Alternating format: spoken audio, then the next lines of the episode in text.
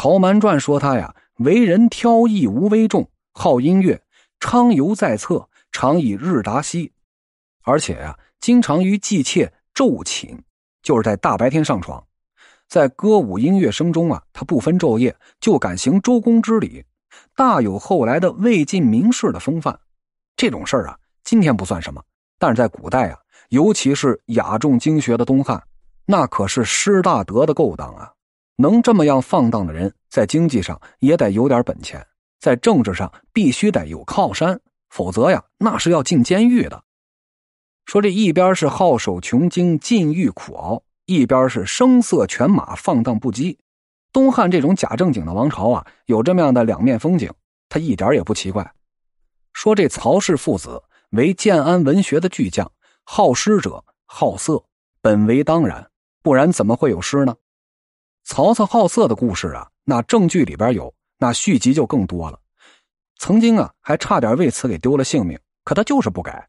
岁数大了，是烈士暮年，壮心不已；晚年了，还修了铜雀台，网络了天下的美女。汉末天下大乱，纲常伦理动摇，虽然没有网络，但美女的消息却流传甚广。江东二乔下手晚了。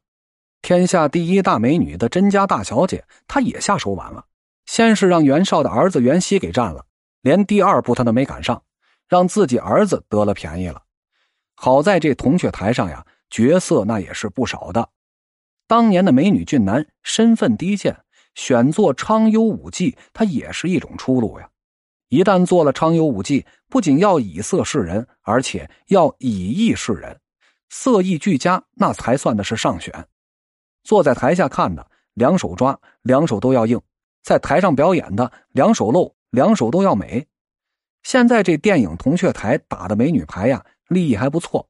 但你不打甄家大小姐的主意，却总在貂蝉的身上扯来扯去，可见这编导的眼界之局限呢？难道连当年第一才子曹子建的《洛神赋》你都忘了吗？那个年月，人们瞩目的美女根本就轮不上貂蝉。曹操的时代啊，中国的娱乐界它不仅没有影视，连戏剧也没有呢。由民间驱邪祭祀活动演化而来的五岳，加上这西域来的百戏、魔术杂耍、吞刀吐火登刀山，再加一个宫廷里说笑话的游人，这合起来呀，就成了娱乐界的全部了。今儿说娼妓是女字旁的，这当年的娼妓啊，可都是人字旁的。娼妓男女不分，满足贵人们的各种需求。娼妓们干的活计呀，无非是舞乐，加上幽人的说唱，后来演化成了今天的曲艺了啊。有了这些呀，那乐子就都有了。看汉代的舞乐陶俑，那些奏乐打鼓的舞伎，手之舞之，足之蹈之，神采飞扬，令人神往。如果身临其境啊，乐而忘忧，简直是无可置疑呀。至少在西汉，宫廷里是有排忧和乐人的。唐代的教坊记云。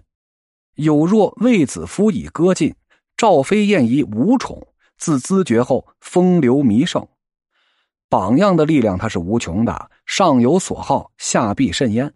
什么时候啊？这娱乐界都是俊男靓女的大本营，满足贵人们声色两方面的需要，顺便呀，繁荣一下社会的文化。